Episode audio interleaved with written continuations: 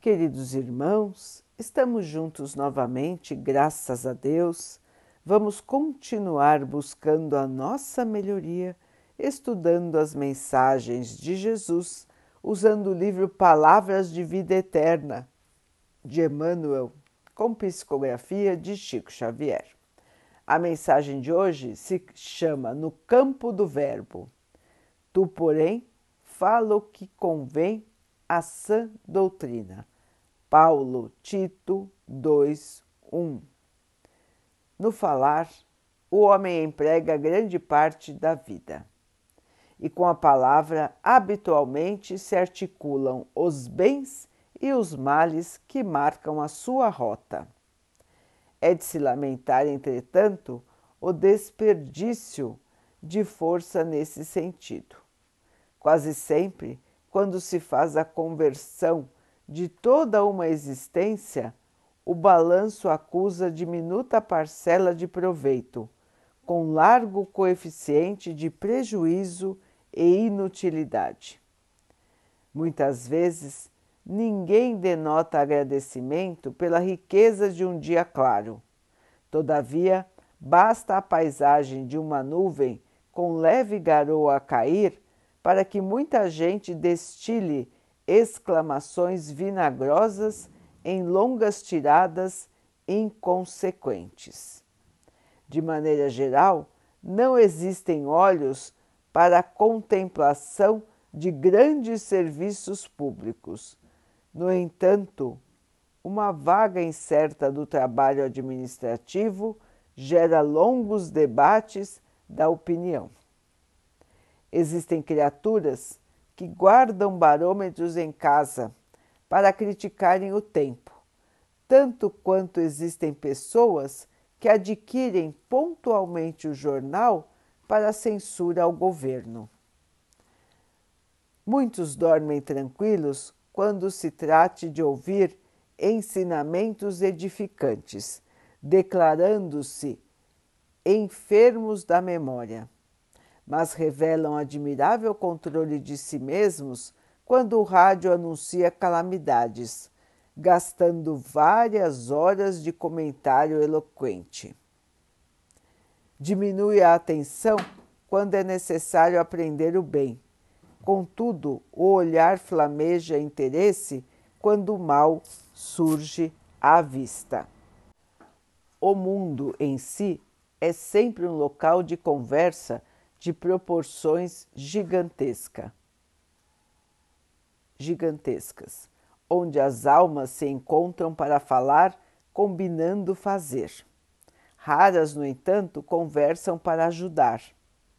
Desborda-se a maioria no espinharal da reprovação, no tormento da inveja, na fogueira da crítica ou no labirinto da queixa. Para nós outros, no entanto, o Evangelho é seguro na advertência. Tu, porém, dize-nos o apóstolo, fala o que convém à sã doutrina. Não esqueças assim que de sentimento a sentimento chegamos à ideia.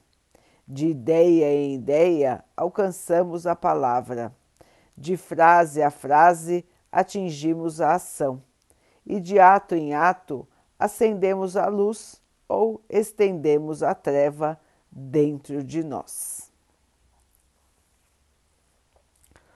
Meus irmãos, Emmanuel hoje nos fala da importância do controle do nosso pensamento, das nossas palavras, das nossas ações. Tudo está ligado tudo está em cadeia. E é importantíssimo, irmãos, que nós possamos ter consciência das nossas atitudes aqui na Terra, ter consciência de que estamos aqui de passagem e que estamos aqui para a nossa melhoria, para a nossa purificação. Estamos aqui para trabalhar no bem, desde a nossa fala até as nossas ações. Emmanuel nos lembra que quando chegamos ao plano espiritual, é feito, é feita uma análise da nossa trajetória na Terra. São contadas as horas que nós dedicamos ao trabalho no bem e as horas de inutilidade, ou pior, de trabalho para o mal. E então cada um de nós vai ter um balanço de como foi a sua trajetória enquanto estava no plano terreno. Quanto foi aproveitado para o bem e quanto foi desperdiçado ou mal usado. Então, irmãos, temos que ter consciência de que o tempo que estamos no plano da matéria é dádiva de Deus. É um presente maravilhoso que nós precisamos usar da melhor maneira. Usar para o bem, crescer, evoluir aprender, purificar o nosso espírito, auxiliar os nossos irmãos. Essa é a nossa missão aqui no plano terreno, irmãos. Auxiliar.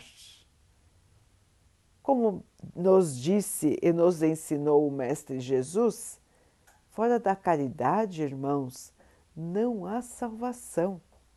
Se nós não trabalharmos para o bem, desde as nossas palavras até as nossas ações, nós não crescemos, nós não evoluímos, nós estagnamos na nossa trajetória de crescimento espiritual.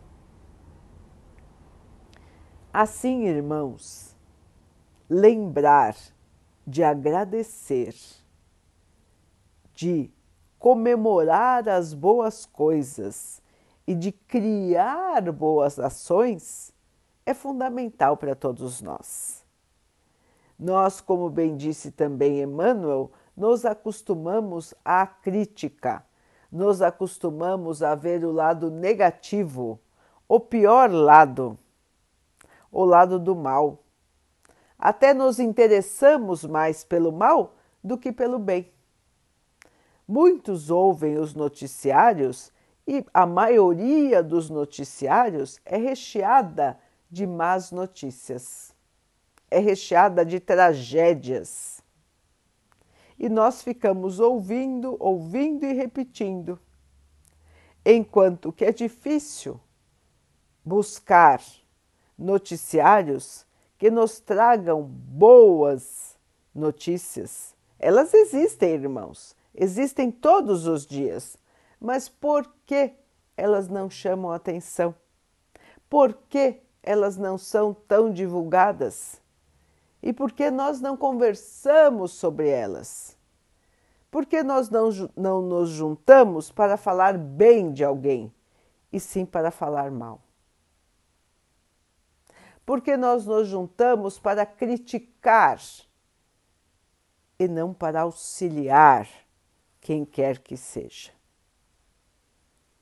Não é assim, irmãos? Vamos fazer um exame da nossa consciência, vamos relembrar os fatos da nossa própria vida e nós vamos ver que nós reclamamos muito mais do que agradecemos, que nós criticamos muito mais do que elogiamos. E assim, irmãos, nós ficamos guardando espinhos ao invés de guardarmos pétalas de flor. Cabe a cada um a escolha de guardar em si e de distribuir palavras vinagrosas ou palavras doces. Guardar e distribuir ações no mal ou ações no bem. Irmãos, o livre-arbítrio é de todos, a livre escolha é de todos. Cada um faz o seu caminho conforme a sua própria determinação. Mas nós somos conscientes de que o único caminho que nos trará a paz, a felicidade e o amor é o caminho do bem. Portanto, queridos irmãos, não vamos mais perder o nosso tempo, não vamos mais agir como se não soubéssemos, não vamos mais ignorar as palavras do bem e vamos corrigir as nossas rotas. Vamos corrigir desde o nosso pensamento passando pelas nossas palavras até as nossas ações. Vamos então orar juntos, irmãos, agradecendo ao Pai por tudo que somos, por tudo que temos, por todas as oportunidades que a vida nos traz para a nossa melhoria, que possamos crescer, evoluir iluminar o nosso caminho e o dos nossos irmãos.